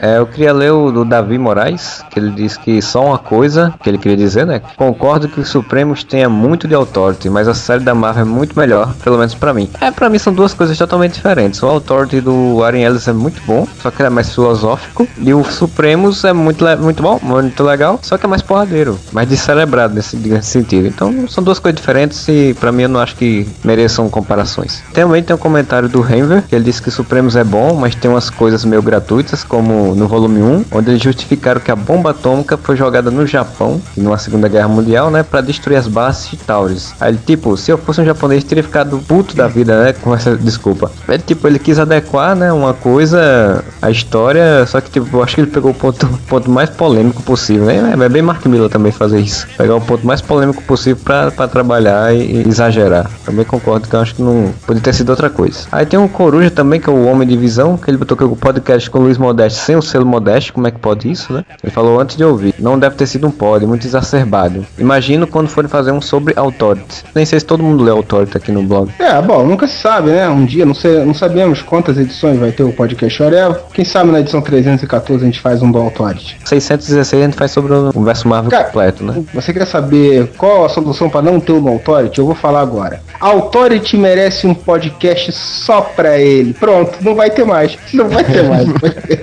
Quando essa frase é utilizada é porque a gente acabou de matar o assunto. é, porque o assunto muito provavelmente nunca vai voltar, né? Então, vou ler aqui primeiro do One Master que falou: Quando eu lia os Supremos, eu ficava muito puto, porque com os poderes do capitão, ele pulava de avião sem paraquedas, viajava agarrado em avião, enquanto o Homem de Ferro precisa de um exército pra entrar e se manter dentro da armadura. Cara, claro, o Capitão América tem poderes, o Homem de Ferro não. Simples. Porra, é totalmente justificável que o Capitão América pule de aviões sem paraquedas, viaje agarrado em avião e que o Homem de Ferro precise de uma equipe pra ficar dentro daquela merda daquela armadura dele, cara. É absolutamente normal isso. Eu acho que a Marvel ela tá transformando aos poucos o Tony Stark no Bruce Wayne da Marvel, né? Então ele é fodástico, ele consegue usar uma puta de uma armadura gigante que deve pesar toneladas sem ajuda de ninguém. Pô, no próprio filme, por mais legal que tenha ficado ali o Tony Stark usando a maletinha, quanto que pesa aquela porra, velho? Aquela maletinha Transformer foi foda, cara. Não, o, o- o efeito ali ficou legalzinho, mas porra, quanto que pesa aquela merda pra ele ficar carregando uma valise de que é uma armadura? Não, a mulher joga pra fora do carro, né, cara? A Pepper joga Ah, é? assim, joga aí, toma aí, pega aí. Outro aqui que eu vou ler é do Davi Moraes também, que ele falou: Porra, mas como vocês falam besteira, a gente sabe disso. Misturaram vários fatos do volume 1, 2 e até do esquecível volume 3. Mas isso só prova que eu preciso me tratar porque eu li essa série seis vezes e ainda tô no agurado, eu não sei o que, que é agurado, do encadernado do volume 2. Alô, Panini, aguardo, aguardo. É, não aguardo. aguarda, não aguarda. Aguarda. Não lançou o 2 ainda. Aí eu respondi que era impossível a gente ter misturado o 3 porque eu não li o 3. É, só tinha falou, você no podcast, né? Você é o podcast sozinho. Não, não, não, não. É Mas é porque eu não lembrava de ter falado alguma coisa. e eu fiquei imaginando que todo mundo que participou não ia ter tido mau gosto de ler o volume 3, entendeu? Que é do Jeff Loeb, né, cara? Foi o que cagou Ah, todo o multiverso. Mas você já sabe quem foi, né, cara? Então, daí o Davi Moraes respondeu: a parte sobre ter vazado a pornografia do Tony Stark com a viúva negra é do 3. E não lembro quem, mas alguém falou disso no podcast. Ah, eu não tô louco. Foi o viado do Z, né, cara? É óbvio, Jeff cara. Goldblum só podia ser aquela bicha do Z. Mentira, não foi eu não que falei do 3, ó. Sou maluco. Quem é que ia ter o mau gosto de ter visto o 3, lido o 3 e comentado e estragado o podcast ainda, comentando Mentira. uma coisa do terceiro. Fã do Gambit, Gambit, ele é Jeff Loeb. E Z, tudo bem com você? Oi, eu cheguei atrasado. Foi o Modeste que falou, seu cavalo. Vamos lá, ó, jogo empurrou pro outro, empurrou pro outro. E aí, não sei não, pra quem não. eu acho. Empurrei pra quem não tá aqui pra se defender. Galera que escuta o podcast duas, três, quatro, cinco vezes, tirem a prova real se não foi o Zé que falou. Isso Dudu. aí, comenta aí quem foi que falou. Comenta aí quem é que foi que falou essa cagada do Tony Stark na pornografia. Eu lembro que foi o Z e o Modeste foi confirmar, porque o Modeste ele tem aquela mesma mania do Vini, que ele só confirma qualquer bobagem que você fale. Então, Zé, aproveita que você chegou aí agora e tava comprando um bolinho. Tem um comentário aqui do Dr. Griffin que, que ele conta o final do conto, né? Do que o Freud não quis contar lá sobre o Total Recall. Porque, na verdade, embora estrague a história, né? Eu ia procurar na internet o, o link do conto pra botar. Tem um site que eu já sei, que eu já acessei, que tem várias histórias do Philip K. Dick, mas não consegui achar essa. Eu, na verdade, eu li essa história no livro do Minority Report, que é um livro de contos dele. Minority Report, que gerou o filme, também é um conto. Cara, a verdade é o seguinte, ele contou aí, o pessoal que tiver curioso, vai lá nos comentários desse podcast e leia. Perde a graça, cara, porque a história ela prepara todo o clima pra aquele final filha da puta, entendeu? E você simplesmente contando rapidamente o que acontece na história e o final, não tem o mesmo impacto, entendeu? Do final, quando tu termina de ler, tu fala, ah, vai tomar no cu. É, não, não, mas eu sei como é a sensação, assim. Aliás, eu acho que quem assistia a novela da Record passou por essa experiência também. o Moura tava falando aí. Cara, eu nunca assisto novela da Record. Ontem estavam comentando no Twitter e disse: Não, eu vou assistir. Né, que tinha o assassino da novela, que era o palhaço assassino. Aí vamos ver qual é essa porra. É o Joker, o palhaço bobo. Comecei a assistir a porra da novela, que primeiro que eu, eu percebi que eu não perdi nada em nunca ter colocado meus olhos numa novela da Record, porque, tipo, teatrinho bambembe infantil, assim. Eles falam em jogral, tá ligado? Sabe? É, tipo, um vai completando a frase do outro, assim. Aí tá, foi assistindo aquela bosta, né? Foi um grupo ali que ganhou na, na, na loteria, e eram milhões e tal, e eles iam dividir, e pelo que eu entendi, eles tinham feito um combinado de quem sobrevivesse durante o ano ganharia o, o prêmio tal. Esse é o roteiro mais merda, mais vagabundo, mais reciclado de todos os tempos, né? Mas e quem sobrevivesse? Como assim? Os caras fizeram um jogo Jogos Mortais do, do bolão? Foi o que Cara, eu já vi isso até no desenho dos Simpsons, cara. O cara deve ter copiado isso do desenho dos Simpsons. Tinha um episódio que o, que o avô do. O pai do Homer, né? O avô do Bart, que tinha essa mesma história, né? O Sr. Burns e ele eram os últimos que sobraram, que eles serviram no exército juntos na guerra. Sim, vi. exatamente isso, cara. Bom, o plot já é bom pra caralho, né, cara? Aí a cena final tava assim, porque daí não tinha mais ninguém dos que tinham ganho o, a, a loteria no dia pra receber o negócio, né? Aí tá uma mesa assim, com todos os familiares, creio eu que eram os familiares dos, que, dos, dos vencedores. Aí o cara fala assim, o, o organizador da aposta fala: Não, mas nós temos até o meio-dia para esperar alguém aparecer. Aí a Lucinha Lins, que eu nem sabia que ainda era viva, pega. Olha no relógio e fala, mas faltam 10 segundos para o meio-dia. Aí, aí aparece um palhaço. Aí se fala, é o assassino, né? Todo mundo faz aquela, aquela cena muito tensa, tá ligado? Só que não, de medo tal do palhaço. Aí chega outro palhaço, aí chega outro palhaço, aí vai chegando vários palhaços. Aí quando tira as máscaras, é todos os personagens que morreram assassinados pelo palhaço durante a novela. Não tinha assassino, eles tinham combinado de fingir a morte deles para que todos pudessem ganhar uh, o, o prêmio juntos e ninguém tentasse matar ninguém, entendeu? Meu Deus do céu. Não, quando tira a máscara de todos os palhaços, eles deviam ter pedido a participação especial das pessoas que assistiram a novela desde o primeiro capítulo, né, cara? claro. Que porra é. Esse negócio de ficar tirando máscara do palhaço parece final de episódio do Scooby-Doo, né? É mesmo. Eu teria conseguido se não fosse esses garotos intrometidos e É pior do que É pior do que o final do Scooby-Doo, porque tipo a Indomada fez isso no último capítulo, no final do Scooby-Doo e ficou engraçado pra caralho. É, é, aí, aí então o fim era esse, ninguém tinha morrido, eles fazem um discurso sobre amizade, como é importante a amizade, o dinheiro eh, não importa, importante é a amizade. Aham. Aí de repente aparece o Tim Tones e fala, então vamos passar a sacolinha. Isso seria o final foda.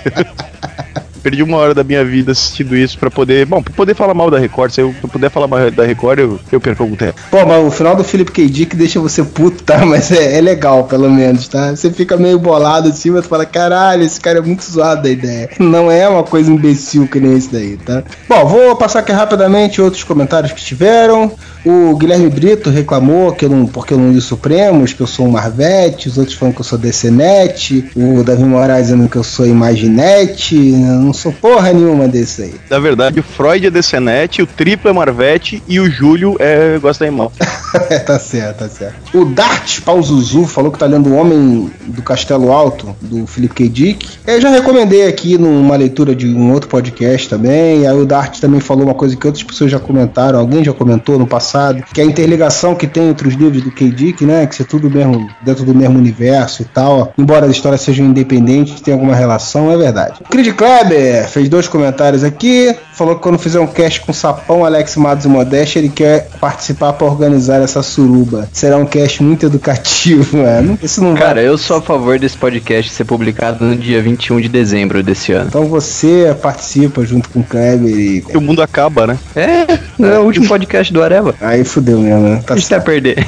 Faz sentido, faz sentido, pode ser. Na verdade, eu não acredito em fim do mundo, mas se esse podcast for colocado no dia 21 de dezembro, vai ser isso que vai desencadear o fim do mundo. Falou também que os Supremos é maior do que o Watchmen, Reino de Amanhã, Nova Fronteira. É, não é, né, cara? Não, não adianta. Eu não li, mas eu sei que não é, não adianta. O Oi Servini falou que o Supremos é fodástico, não sei o que lá, bababá. E, cara, ele agradeceu da, da mensagem que eu dei pra tia dele lá, né? Ele falou: Minha tia só não existe. Porra, só não existe. Agora você me confundiu, cara. Você quer dizer, minha tia não só existe, né? Agora eu fiquei mais confuso, mas tudo bem. Minha tia não existe, como isso me ajudou. Afinal, não comprei presente pra ela e isso deu uma amenizada na situação. Puta que pariu. A mulher não entende nada de quadrinhos. Diz ela que esses programas podiam existir na época dela, podcasts. Se existisse na época dela, só o Freud ia participar. Agradeceu e disse que achou muito simpático da parte de vocês, mesmo vocês tendo boca suja. Fazer o que, né? Ela foi escutar bem que tinha o Modeste, né? É Como se com que não tem o Modeste a gente não fale palavrão, né? Até parece. Ah, Primeiro chama o nome dela certo. Ele falou Ângela. Ô, tia Tânia, pede, pede pra tia Ângela também, porque se tiver mais tia de ouvinte ouvindo podcast, a gente vai ter que censurar os palavrões agora. Tia Tânia, a gente fala palavrão porque nós somos meninos ainda, não pode falar essas coisas. Mas a gente fala, a culpa é do Feira da Fruta. Aí, mostra Feira da Fruta pra tia Tânia, cara. Savini, apresente Feira da Fruta pra ela. Ela vai ver o que quer falar palavrão. então, assuntos da semana. Quem quer puxar um assunto da semana? Zé, você tem um assunto aí? Sim, um assunto totalmente fora de lógica e inútil, né? Mas enfim, após polêmica no Canadá, Miss Universo passa a permitir transexuais. Olha aí, a partir da próxima edição, o Miss Universo, que é patrocinado pelo Donald Trump, O Justus americano. né? o Justus americano, mais com claro. o cabelinho mais escroto. Ele anunciou na terça-feira que os transexuais poderão participar dos campeonatos internacionais de beleza. E a primeira será a canadense Jenna, Jenna Talakova. O que, que isso tem a ver com a gente? Nada. Mas eu quero perguntar pros solteiros aqui, hoje presentes. E aí, vai ou não vai? Bom, eu não preciso nem olhar pra dizer que eu não vou. Porque, afinal de contas, eu sou um cara casado, fiel e pai de família. Digo mesmo, não, no, não no mesmo dos padrões, mas. ah, Eu só queria inteirar uma coisa. Realmente, aqui o Era Eva não tem nada a ver com isso. Mas pro nosso amigo Freud aí, que é agente duplo, ele pode dar os parabéns pro poderoso porco lá do MDM. Já- Já pode fazer uma campanha pra Ariadne entrar no... Exatamente. Tá, mas olha só, eu entendi por que, que o Zé puxou esse assunto aí. Ele tá fazendo campanha pra ser o teu podcast Sapão, Alex Matos, Kid Kleber e, e Modeste e ele, né? Só pode ser, né? Pra isso. Não, assim. é que eu quero saber se o Thiago o Moura e o, e o Marcelo se iriam na, na, na Jenna Talakova. Marcelo, Não, não iria. não ficou meio na dúvida, não. assim. Quem sabe, né? Eu sei quem iria é o Garanhão, né? O Garanhão do espaço que, que vai. Ô, o Garanhão, o Garanhão, daqui a pouco a gente fala dele. Ô, Mora, e aí? Tomou um chopps aí? Opa, aquela olhadela, pai, tchau, e aí, você vem sempre aqui e tal, e aí? Olha, ele não ia, mas é um viado bonito, convenhamos. Aí eu queria perguntar pro Romenick agora. Ele, opa, se eu ia, até a cirurgia. O Romenick ia até de maiô, cara. O Romenick está tirando fotos a lá Sônia Abrão, rapaz. Você viu a foto, Zé? Não vi, cara. Ô, você é um cara feliz, rapaz. Por enquanto, né? É, com essa polêmica aí da, da Sônia Abrão agora, né? E a Sônia Abrão, você ia, Zé? Posso me pronunciar, rapaz. então é porque ia. Se tá no posso falar, é porque ia. Depois eu levo outra multa aí nos comentários, não sabe por quê, né? tá, tá com medo de falar, é porque ia. O que mais me impressionou na foto não foi a Sônia Abrão e muito menos o maiô, foi a qualidade da foto, cara. Eu acho que eu pensava que a Sônia Abrão poderia comprar uma máquina melhor do que uma TechPix. Vamos falar de coisa boa? TechPix agora tem celular. TechPix Não tá Mobile. ligado? Foi o Juarez que bateu foto dela. E você moraria na Sônia Abrão, não ia? Não, não ia, cara, pelo amor de Deus. E eu ainda digo mais, cara. Vendo o que a Sônia Abrão se promovendo, tirando foto de eu percebo que ela continua vivendo de falar a desgraça dos outros, né, cara? Marcelo, e aí? Não, não ia, pô. 53 anos ali. E ainda mais que Instagram engana pra caralho qualquer pessoa, né, cara? Porque aquela foto ali ficou muito mais Conceito arrumada. de idade, cara, contra a melhor idade, é isso? É, meu. Não, não, não, na- não tenho nada contra coroa, cara. Eu tenho contra a Sônia Abrão. Então contra 53 anos porque a minha faixa é só até os 35, no máximo 30 e poucos. Então não, não vai 53. Você vai ser velho um dia, Marcelo. Aí eu vou pegar uma de 53 quando tiver com Eu, 53. eu não tenho nada contra, não, porque a Angela Vieira ia. E a Suzana Vieira ia? Não, não, a Suzana Vieira não dá. Ia, ia pro caixão, né? A Suzana Vieira. A Suzana Vieira tá com quantos anos? Cento e quantos? Daí essa mulher não vai morrer nunca, vão ter que sacrificar, velho. Pois é, mas aí você veja, né? Vocês lembram quando teve as fotos da Scarlett Johansson, né? Que todo mundo começou a tirar foto igual. E agora começou com a Sônia Abrão, cara. Cara, graças a Deus que ela não imitou a Scarlett Johansson. Véi, cada país tem a Scarlett Johansson que merece, né? Olha aí, como o Brasil tá bem arranjado. Mas aí tivemos algumas subcelebridades warevicas tirando essas fotos, né? O ídolo mor do Senhor Duende Amarelo, Roger, tirou uma foto do Sônia Abrão de cuequinha, cara. Que merda. Quando eu achava que era o fundo do poço, me aparece uma foto do Romenick. Não, a, a galera que não sabe que é o Romenick, vocês vão ver uma foto do Romenick agora aí no podcast, aí no post, tá? Vocês sabem só... Ele, o Romenick me falou que ele precisou usar Photoshop nessa, nessa imagem, mas foi pra tirar as modelos que estavam em volta dele. ah, é verdade. ele queria aparecer sozinho na foto. Tinha 12 mulheres nuas ao redor dele, ele apagou todas, botou uma escada no fundo. Caralho, essa foto do Romenick, meu Deus. Cara. É muito escroto. Cara, ainda bem que ele pelo menos tá de roupa, assim, né? Não tá de sunga de que nem o Roger, né, cara? Ah, não. Que shortinho é esse, velho? Então é isso, né, senhores? Então, o senhor. Como é que fala? É, RP? RP do, do Areva, senhor Zenon. Diga aí como é que o pessoal entra em contato conosco, convosco e com todos. O pessoal pode entrar em contato conosco no, através do e-mail, contato arroba uareva, a, com dois as no final, ponto com, Twitter, arroba uareva e facebook.com barra uareva. E leitoras que queiram tirar fotos estilo Sônia Abrão, podem mandar e-mails também com as fotos para z.uareva.com.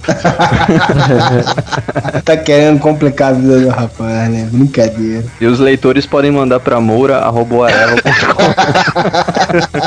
Até o próximo, galera. Espero que vocês tenham gostado e whatever!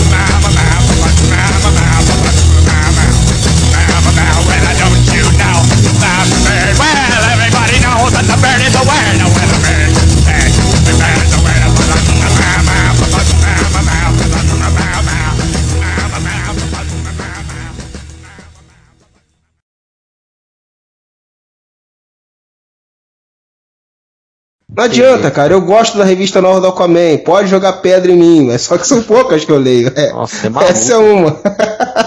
Não, o desenho é tá do caralho, né? É do Ivan Reis, né? Sim, sim. Mas a história me falaram aí que. É, a história não tem nada demais, cara. Mas é legalzinha. Comparado com o que se faz hoje em dia, uma- muitas aí que se fazem. É, eu li umas aí que deu vontade de arrancar os olhos. Teve uma aí dessas 52, cara, que eu parei de ler na metade. Eu li três, quatro páginas e falei, tchau. Vou mais não. Que? Vai dizer que tu não gostou da Rapina e Columba desenhada pelo Liefeld. Por favor. Essa daí eu já deixo no banheiro, né, velho?